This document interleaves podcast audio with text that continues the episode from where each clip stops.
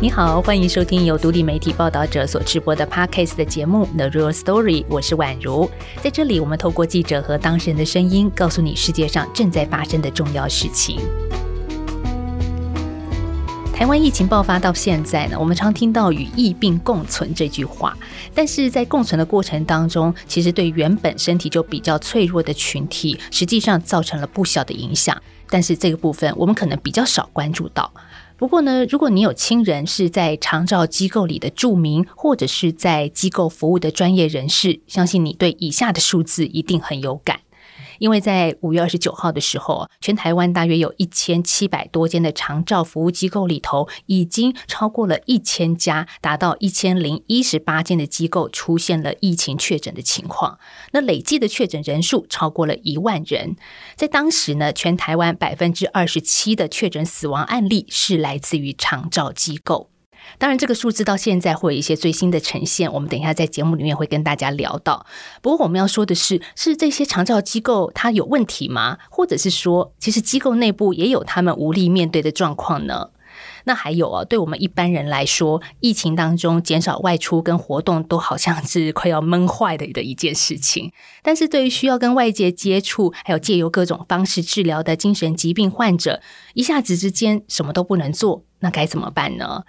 台湾的东部啊，有一间医院里头的社工、心理师和职能治疗师，在疫情期间就想出了办法。他们化身为波哥的 DJ，想出心灵对讲机的模式，来帮助患者度过难关。他们是怎么做的？那这一集我们就要访问报道者的记者张子武和林雨佑，跟大家一起来看见长照机构和精神疾病患者在病房里头正在发生的事。我们首先先跟两位问好，子武好，雨佑好。晚上好，各位听众朋友，大家好，我是植物。各位听众，大家好，我是雨佑。我要请这个雨佑先告诉我们一件事情哦。其实，在疫情里头，要关心的事情真的层面很多啦，有好多事情都是大家在烦恼的。可是，为什么你会开始注意到长照机构里面所发生的事呢？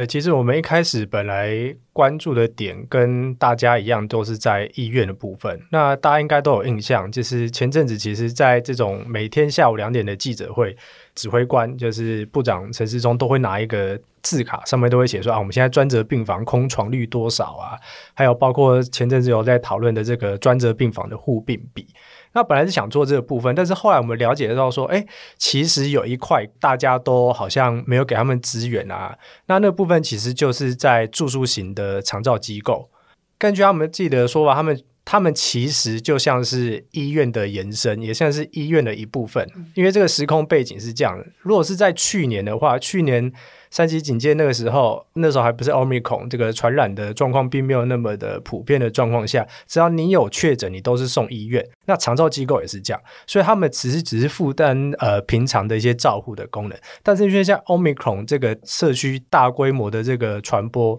政策变成是就地安置，所以他们变成是医院的一部分。但是大家都好像只看到真正的医院，却没有看到这个延伸出来的医院，所以导致比如说很多快筛物资啦，或者是说经费或者说人力，其实都给的不是那么到位。那当然就产生很大的问题。是鱼幼的报道已经出刊了，大家可以在报道者的官网上去阅读。但是我们必须先说个题外话，那个时候鱼幼你在找寻长照机构采访，并不是很容易的一件事。呃，没错，因为对于记者来说，最重要的事情，第一个是现场。但是这个疫情期间，各行各业都一样，特别是长照机构，因为里面的住民很多都是高风险族群，所以就连他们自己的家属都已经半年以上，好几个月都没有办法进去探视了。所以第一个是我们记者是没有办法到现场去的，都必须透过一些电访或视讯。那这个问题也不大，那最大问题是真的找不到人愿意谈他们自己的状况。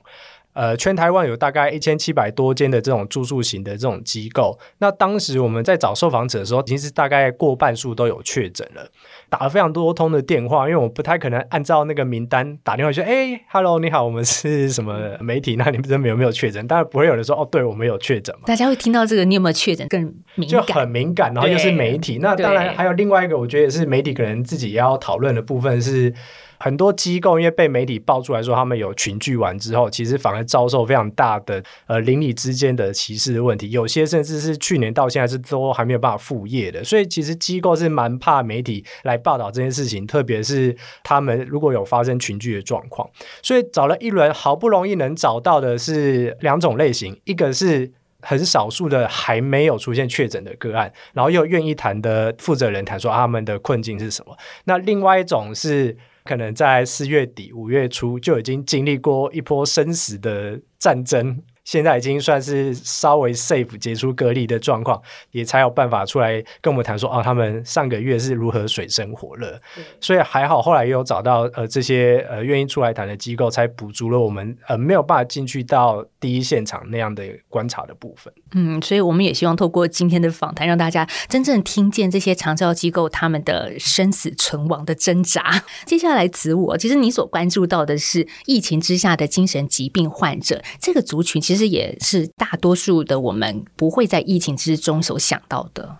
嗯，是，就如刚刚宇佑所分享的，就是一开始其实是想要从一个通盘的去了解，说目前的这种住宿型的偏长照式的机构里面的工作人员啊，或是被照顾者，他们在这个感染力很强的奥密克戎中面临的挑战。那在收集资料过程中，诚如宇佑。所描述的，就是我们要去呃寻找机构愿意受访是非常困难的一件事。那呃，在五月中的时候，我就注意到一个新闻，不晓得说各位听众朋友有没有印象，就是描述说，哎，疫情正在机构各地机构蔓延的时候，有一个地方群聚的状况是最严重，大概有三百多，将近四百位的。著名或工作人员染疫，然后那时候看到这个数数字就还蛮惊人的，就想说，哎，为什么一个一个机构会有这么多人？然后在看那个机构的名字的时候，那个地方叫做玉里医院，那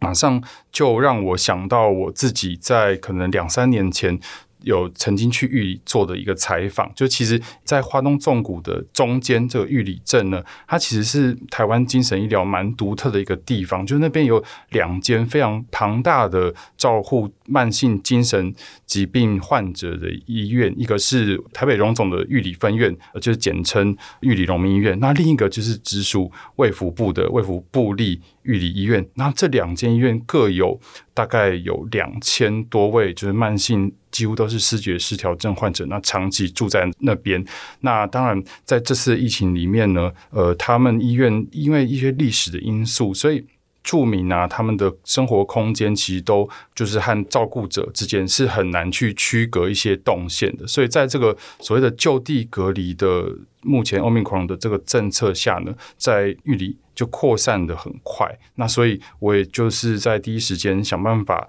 找很多的过去的一些联络人，然后联系到玉里医院那时候负责对外的一些公关事项的一位工作人员，然后慢慢的跟他聊，才发现说，哎，其实，在整个医院其实那时候很紧绷的状态下，医护人员是怎么样去自己找出一个方法，适度的安抚这些精神疾病患者的一些情绪，因为呃，大家知道说。精神疾病患者虽然离我们好像很遥远，但是其实他们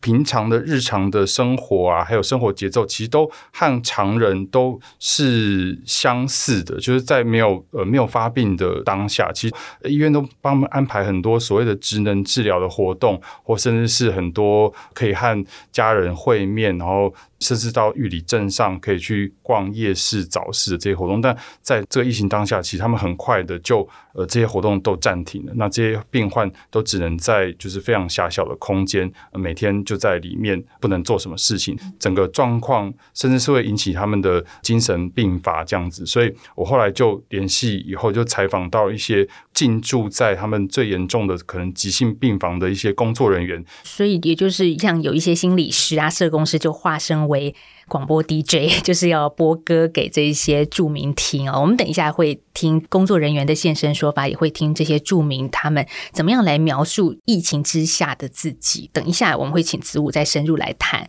不过先来聊聊吧，到底现在的疫情有多严重呢？雨佑长照机构的染疫状况，我刚刚说的数字是在五月底的时候，那时候是累计确诊人数刚刚超过一万人。可是，在今天呢，我们录音的当下是六月十四号嘛，那现在是不是有个最新的数字出来？嗯，我拿最新出炉疫情指挥中心，它统计到六月十二号晚间十点的数字哦，就是说全国大概有一千七百多间的这个住宿式的服务机构，截至六月十二号，已经有一千四百八十五间是有发生这个群聚染疫状况，工作人员大概八千人，那确诊的住民人数是三万人。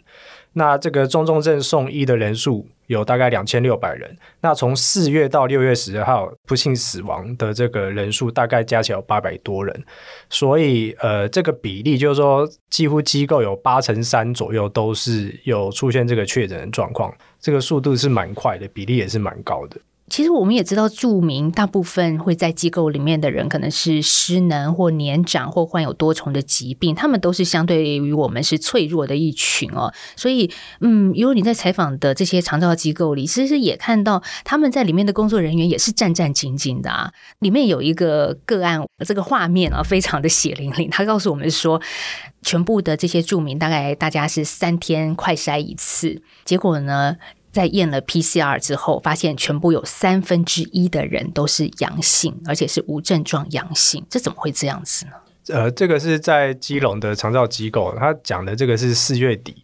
就是说长照机构其实因为住民大部分都是卧床，不会出入，病毒都是从这个最常见就是造福人员传进去，因为现在家属进不去嘛，所以这当然是刚才提到说这些机构很怕被大家知道说我们有确诊，因为。家属或是呃邻居会觉得啊，责任都是这些呃会移动这些工作人员，但是工作人员一定他有他自己的生活嘛，所以蛮无奈的。那四月三十号那时候，就是他们发现说，哎，他们有个造福员就通报说啊，他快筛阳性确诊，按照那个程序，他们马上就是全部人都筛，然后当天就 PCR，在五月一号的时候，隔天出来就是三分之一全都是这个阳性，那所有人都吓死。这个机构负责人连国伟他就立刻通知了所有的家属跟公部门。那当然，有些家属也不太能接受啦，就是哎，我爸爸妈妈好好的，怎么会突然跟我说，哎，你们机构三分之一都有确诊，就把他痛骂一顿。但是后来家属也在打电话跟他说啊，对不起，他也理解现在状况是这样。其实我觉得为什么要写这个题目，就是说政府的资源好像来的没那么充足，没那么及时。你会发现说，我们问了很多间，他们都是自己靠自己有所准备，比如说。联国伟这间机构，他们是在之前就已经花了很多钱备好了快筛、防护衣、N 九五口罩都备好，因为他们知道这一天总是会来的。所以当这个发生啊，三分之一全都是阳性，就立刻启动那个机制。那当然心里也很慌嘛，但是还好物资是充足的。那再加上我觉得这次呃也蛮感谢所有一线的人员啊，因为这样听起来其实大家都还蛮愿意坚守自己的岗位，甚至有些是。他自己造福员确诊了，后来也是等痊愈之后，很很想要立刻回去自己的工作岗位的原因，是因为没有人。不管怎么样挤，就是挤不出人，而且那个人是要受过训练的，甚至他是有相关法规去规定说，你只能在这边服务，你不可以去其他地方服务，所以那个人力是非常非常的吃紧。这意思就是说，如果我在这个机构是照服员，我确诊了，照理来说，在过去我就是得隔离嘛。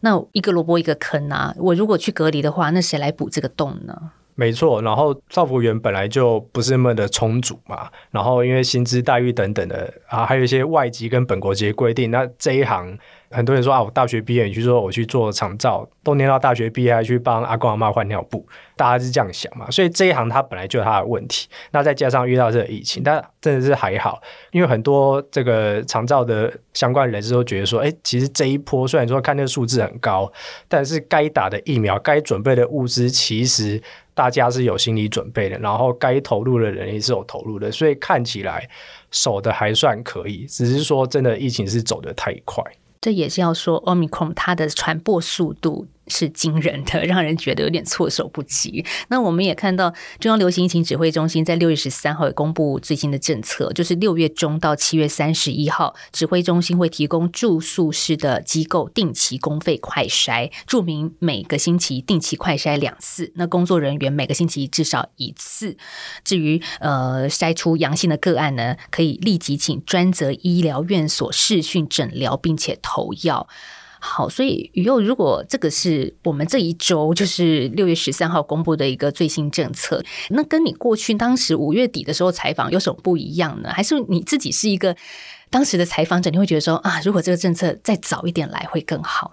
呃，大家如果稍有在看新闻，会知道以前在 PCR 量能不够的时候，有一种做法叫做池化。就是说我把十个人的这个试剂都先把它一起做检验，检验完之后，诶，如果这边这一支是阴性的，就代表这十个人都是阴性。那若有阳性，我再把这十个人的检体再分开，再出来做检验。那大家知道快筛机有人这么做吗？我们访问的长照机构，他们就说，在一开始就大概是四月底五月初的时候，因为真的没有。资源那有些我刚才说有些有准备，有些准备没那么多，或者是疫情烧起来确诊之后才发现啊，我要买快筛但买不到，就是大家都去排队买那个实名制快筛的那个那个期间，他们的做法就是类池化，他们就是。比如说两个著名，他们是共用一个快筛试剂。那如果真的筛出来有阳性，两个人再分别去筛，那你说这样没有准确度的问题？一定有。但是你说他们还有其他选择吗？好像也没有其他选择。但这个是大概五月初、五月中的事情。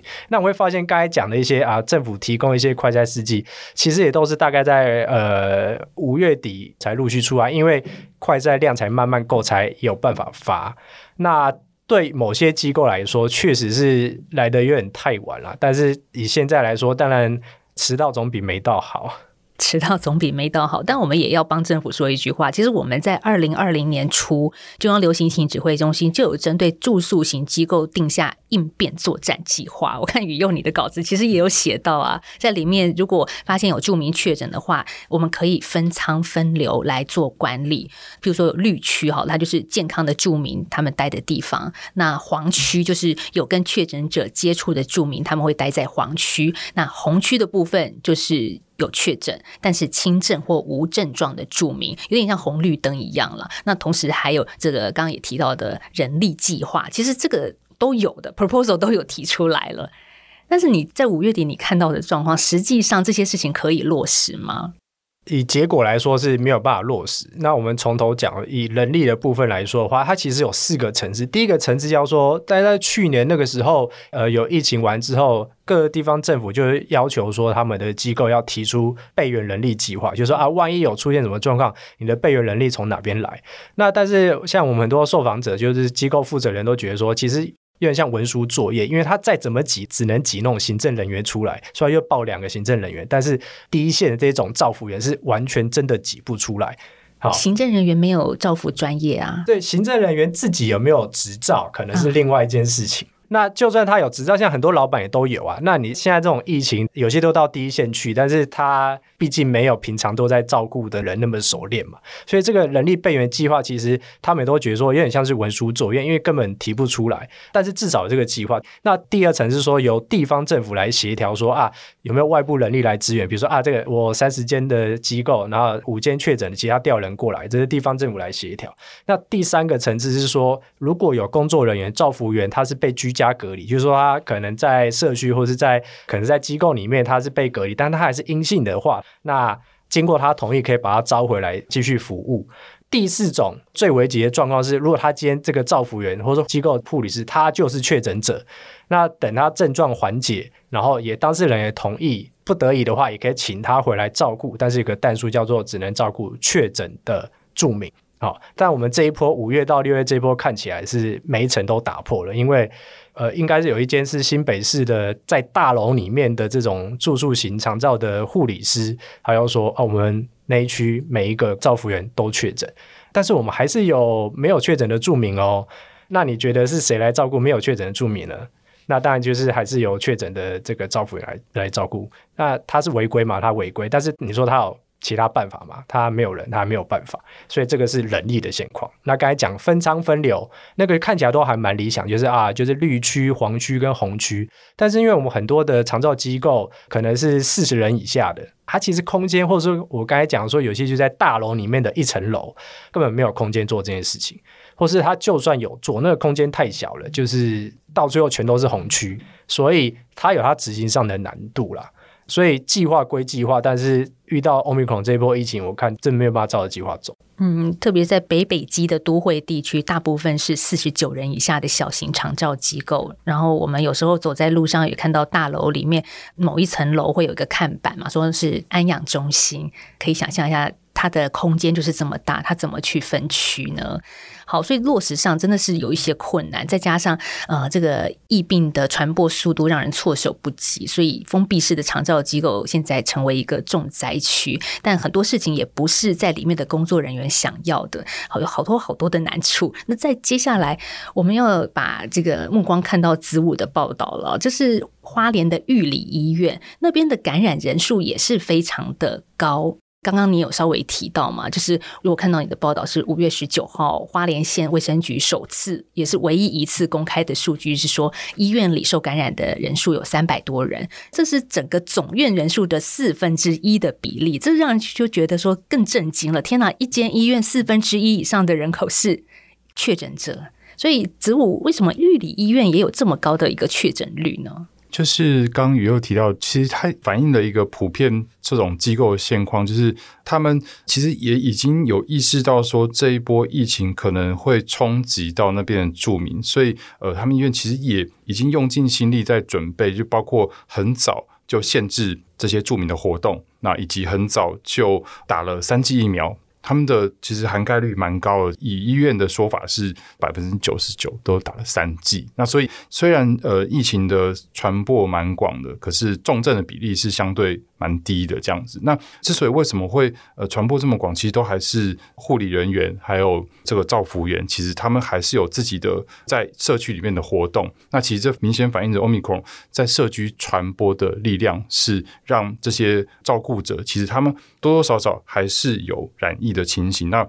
以及一开始在这个快筛。呃，那时候在访问中，他们有提到一个关键，刚开始快筛的这个量其实不是那么够，所以可能某一些就是医护人人员并没有说非常频繁的去快筛，所以有一些无症状的照护人员就继续在这个封闭的院区里面服务，才慢慢的这样彼此扩散。进来，那还有另外一个比较结构性的问题，就是呃，玉里医院它是一间历史蛮悠久，已经超过几乎半世纪的一个精神长照的机构，那所以它的很多硬体的规格还是维持一个比较六七零年代这样子的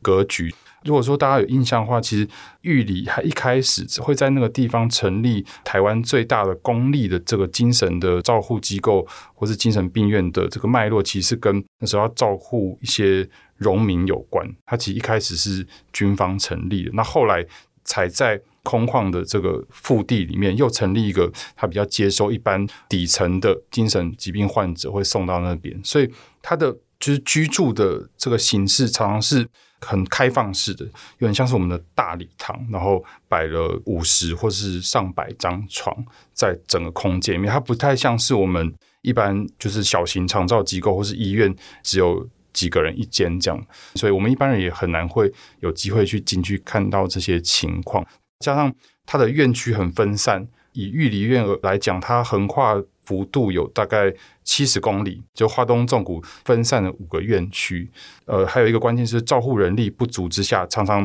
比如 A 院区的工作人员又要去支援另外一个院区，然后彼此这样子来来回回的支援，就会把这些病毒带到病房里面去。这样，嗯，而且我看到医学期刊有说到，如果被诊断出是思觉失调症哦，这些患者他们面对病毒的脆弱程度，其实是比其他精神疾病都来得高的，他们是更脆弱的。对，就是在去年呃年初和去年底，就是一个国际的算是精神医学最顶尖的期刊，是美国精神医学学会的一个精神医学的期刊，分别发表了两篇，都是美国不同的医学中心做的研究。那他们的研究方法不太一样，他们的结论都很一致，就是说精神疾病患者中，思觉失调症患者如果染疫后。死亡的几率是相一般人，或是相对其他精神疾病的症状，比如说像这个双极性所谓的躁郁症啊，或是其他情感性精神疾病来讲的话，视觉失调的死亡率甚至是大概有四倍，会高四倍这样。那当然，因为在采访过程中，基本上医院是都不太愿意去。谈这个部分了，不太愿意去谈说感染著名的细节，或者说多少重症或者多少死亡，所以这方面资讯目前还没有办法知道是不是真的有这样子的情形。但至少从美国的大规模研究来讲，尤其视觉失调症患者，他们染疫后死亡的几率是比常人高四倍的。这是染疫后死亡的状况，但是我们接下来要听一段声音，也是子午你访问到其中的一位著名哦，就是疫情除了影响到我们的身体，但是对我们的心理所造成的负担也是非常的沉重的。我们来听这个著名他怎么说。请问您在这个西口院区就住多久了？哦，我住十五年了。哦，是是是，那可以谈谈像最近的。像疫情期间呢，你们有没有什么比较大的变化？还有这个自己的感觉这样？比较大的变化就是不能够像疫情没有的时候出去，就是在院区里面散步了。稍微疫情有点好像升温的话，我们或者是工作人员在忙的话，我们可能就比较会被取消散步的时间。那散步时间大概是每次三十分钟这样子。每天就大概是三十分钟的散步，但是如果疫情比较忙或工作人员比较人手不足，我们就不会待在洞里面这样子。哦，所以呃，散步时间算是每天唯一可以出来的时候嘛，就是这这半个小时。是是是是是，没错。所以那你们那时候就整天都要关在房间里吗？嗯，没错，就是很痛苦，因为洞里面就是那么的狭小嘛，而且也没有。也没有什么活动的空间，但是病人如果精神很好的话，要提振自己去做运动，自己做运动这样子。护士跟工作人员几乎都有加班，哎，他们很疲累，一定的，一定我了解。对对对，那我们也是很疲累，因为嗯，我们一直被关在那个地方。可以就是大概描述一下。像一直被关着的这种，每天你们的你自己的作息大概是怎么样？就是怎么怎么度过那个这么长的要在房间的这个时间呢？嗯，我的作息就是一直睡到大概六七点，刷洗脸，然后盥洗，然后听音乐，一直躺在床上。那做字的是否就画画、写书法，然后我就一直到大概十点半、十一点。吃完中饭，然后班长说给我一点事做，我就去退脏衣服去洗洗衣间去洗，然后我就继续耍废，耍到吃饭，然后就一直躺在床上听音乐，就是一直这样循环循环循环。前一个礼拜是这样的状况，所以所以我跟护士说我有点想打人或者是骂人，情绪按捺不住，所以他告诉我说怎么解决，我说。我以前有个方法，就是去大叫，于是我就请心理师带我去找地方大叫，抒发情绪，抒发完了我就回去了。但是无奈还是留在心里头，对，嗯，因为没办法，大家都这样啊。而且有些老先生很老，他非得绑在床上，那那他们的日子怎么办？所以我想了一下，我就，其实我就想说，一定要把心稳定下来，等到疫情过后才能重新上班。因为有些著名好像关太久了，都快发病了，对，都心里发病了，对啊，所以，所以我告诉自己要好好的把自己的心沉稳下来啊，对。所以你有自己去尽量忍耐，然后尽量去找一个方式来来排解这种很闷的感觉嘛？可以找到一些方法。我觉得一开始是忍耐，但是后来我变得。想说自己给自己做一些转移注意力的活动，比如说画画、听音乐、写书法、捏陶土、折衣服、洗澡，反正就是借由活动的充满来忘掉关在里面的无聊时间。然后我会向我的笔友、网友求助，请他们寄一些好书给我看，然后我就在里面看书，而且。最近医院有一些比赛，比如说书画联展，然后我就开始画画写书法了。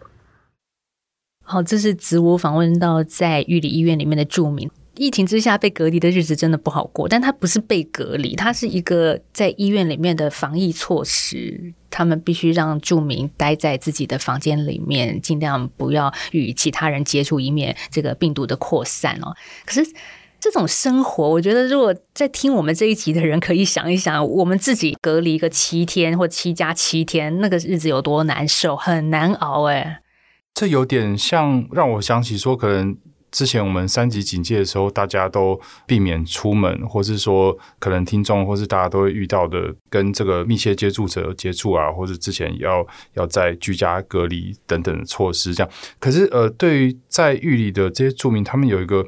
特点就是。他们大部分在那边住了非常久的时间。那他刚刚形容说他在那边十五年，那其实他们在那边的时间是等于说是一个与病共存的状态，而且是控制的。刚刚可以听到他的这个就是说话方式啊，或者是那个逻辑都非常清晰。就其实他们已经控制到一个非常好，而且和常人没有什么太大差别的一个一个状态。但是一个很关键是，他们都是从全台湾各地来到玉里。镇上，然后脱离了原生家庭很久，所以呃，其实，在那边的生活有一个特点是，他们会定期的需要呃和家人，不管是返家，每年过节会有一些返乡列车，呃，或者是说家人可以到那边探视，就这些对我们来讲是很稀松平常的的一些一些活动，对他们来讲是非常重要，有点像是呃，可能男生当兵在军营里面最期待的事情，就是可能是哦，可能，一个月或者一个礼拜会回家。就或怎么样子，但是呃，对他们来讲，这段呃漫长日子里面，他们完全要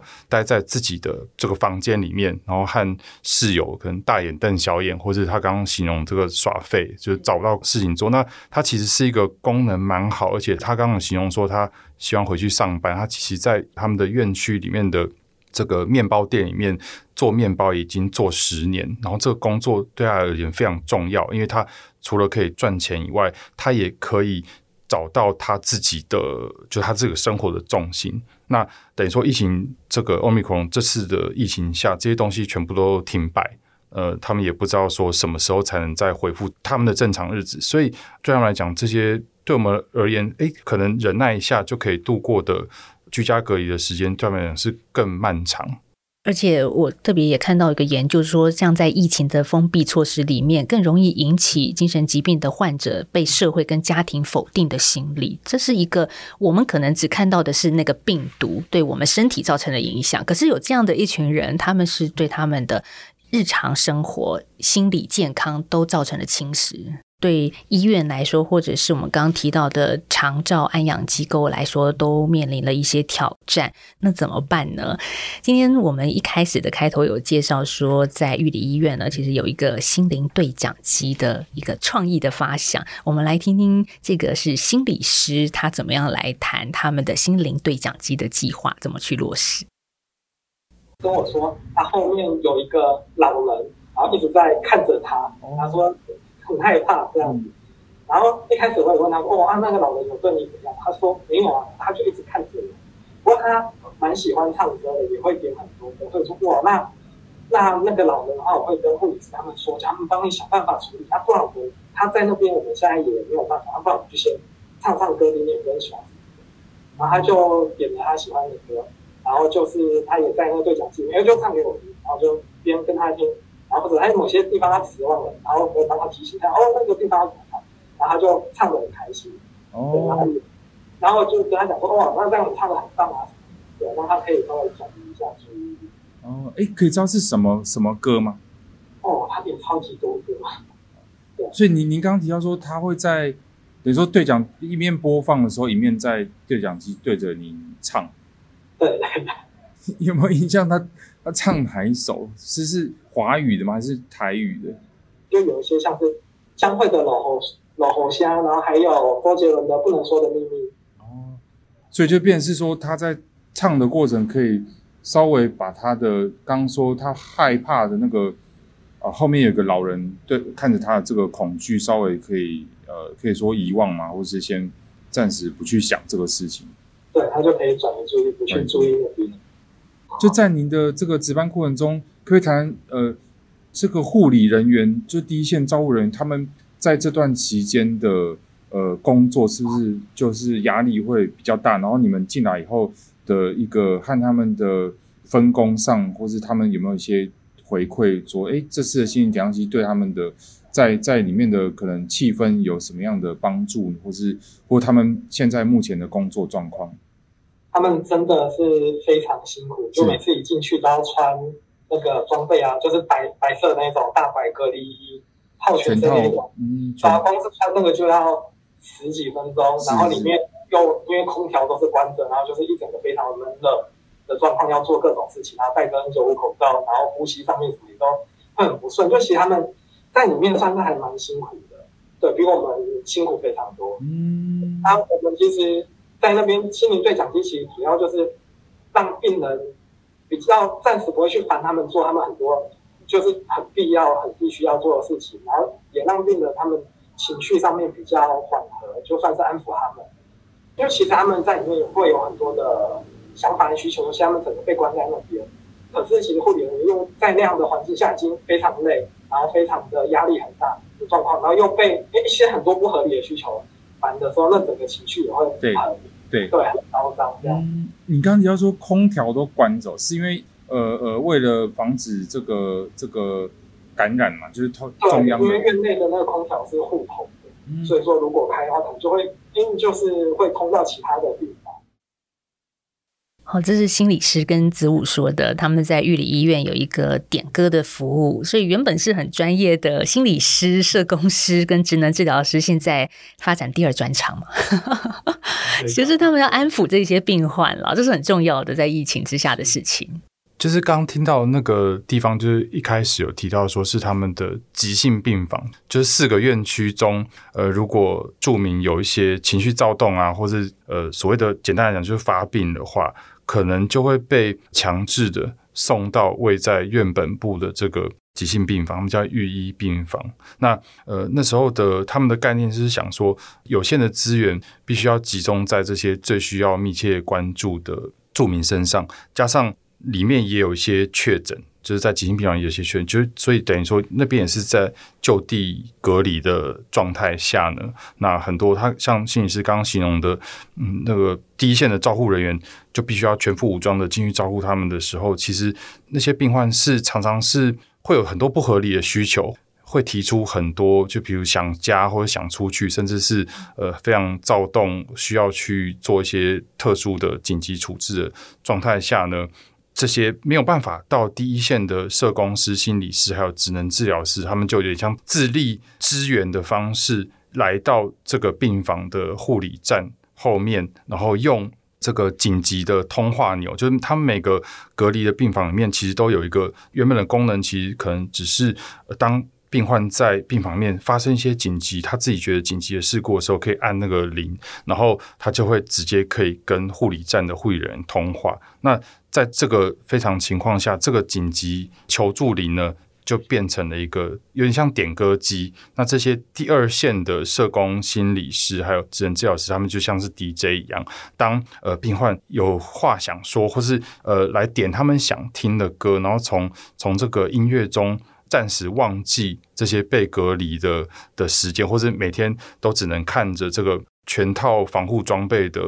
的护理员站在他前面做很多基本的测量，或是就满足他们基本需求一些东西的时候呢，没有办法再多做的事情，就因为这些病房目前的情况下，只有医师还有。照护员还有护理师能够进去，所以呃，面对面的像心理师或者职能治疗师，跟他们面对面做一些活动啊，或是一些沟通，或是一些聊比较轻松的舒缓他们心情的方法，现在都没有办法，所以就透过这样子的点歌机的的模式，然后让住民在里面点歌。那像点的歌都是有某个年代啦，比如说明天会更好啊，那刚形容的周杰伦啊，或者江蕙啊，或甚至还有以前民民视的有一部连续剧叫《飞龙在天》的主题曲，这样子，对，那个画面就是还蛮，你会想象一个很空荡的急性病房，然后每个病患都只能关在自己房间的时候，诶，就是音乐声是白天和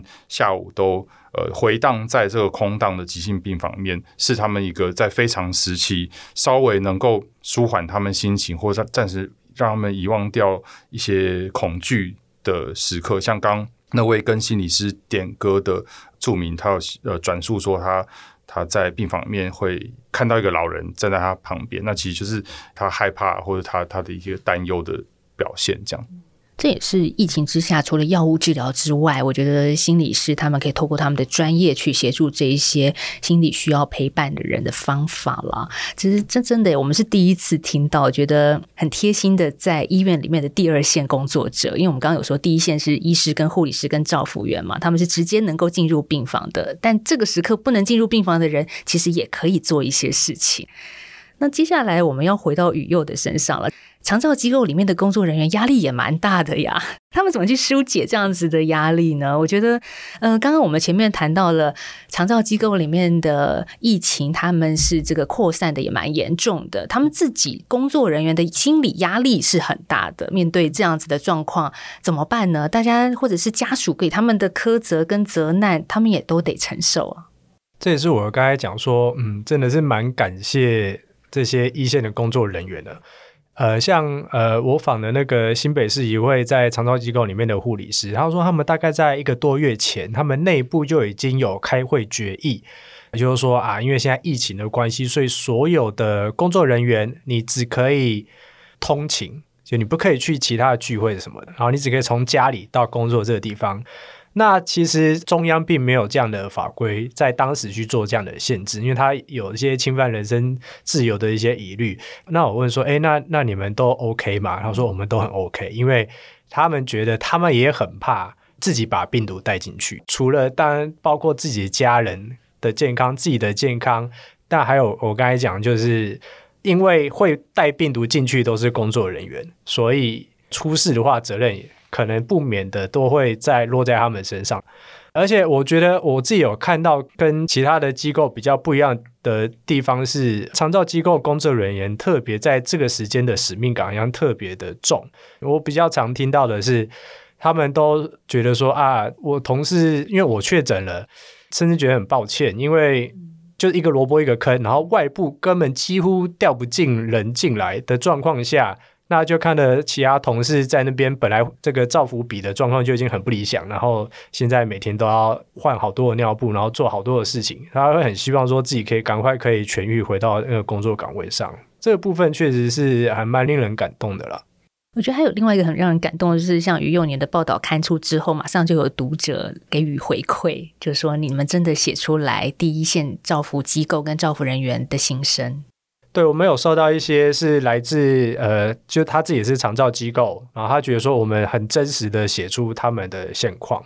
那呃，也有一些是这些公部门的幕僚，他们私底下觉得说，嗯，我们的报道也确实写出他们的现况，不会像可能有些人会比较只关注说，哦，哪些的这个长照机构有群聚现象啊，然后有些甚至是呃，几乎是把它点名出来。那对于机构跟他附近周遭的居民来说，确实是产生。很大的一些困扰，那特别在现在这种八成多的机构缺员状况下，其实真的是应该去讲说他们的困境是什么，之后可以怎么样去做改进，什么人力或者说资源怎么调配，确实是最重要的事情了。嗯，在这个报道当中，其实还有一个角色我们没有谈到的是说。家属呢，就是家里有长辈，那我到底现在能不能把长辈们再送进长照机构，或者是说我家已经有长辈在机构里面了，我还能安心，还能够放心吗？其实你们也有问到这相关的单位。是呃，这一波的疫情其实一开始的时候就知道，有些长寿机构会主动问家属说：“哎，那现在这个状况看起来蛮不妙的，我们机构有可能之后会遇到这样的状况。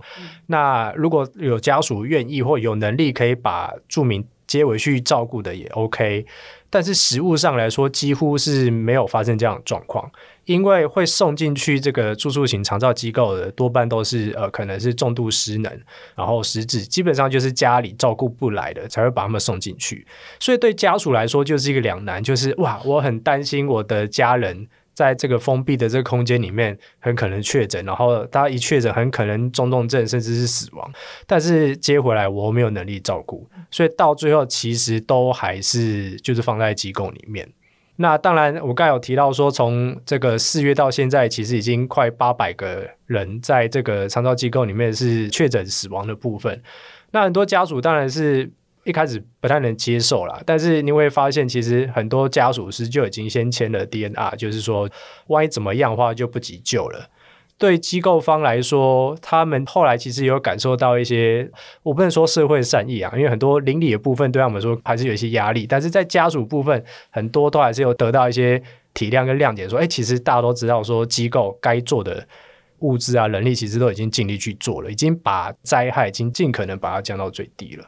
好，所以雨佑，我们其实这样一连串谈到现在，从一开始说台湾的确诊人数在机构里面是不断的累计哦，但也看到里面的人员是不断的、不断的在克服这些困难。但我想，你报道里面有一个个案，其实还蛮正向的，就是他们用打赢一场战役来形容他们如何突破这些困难的。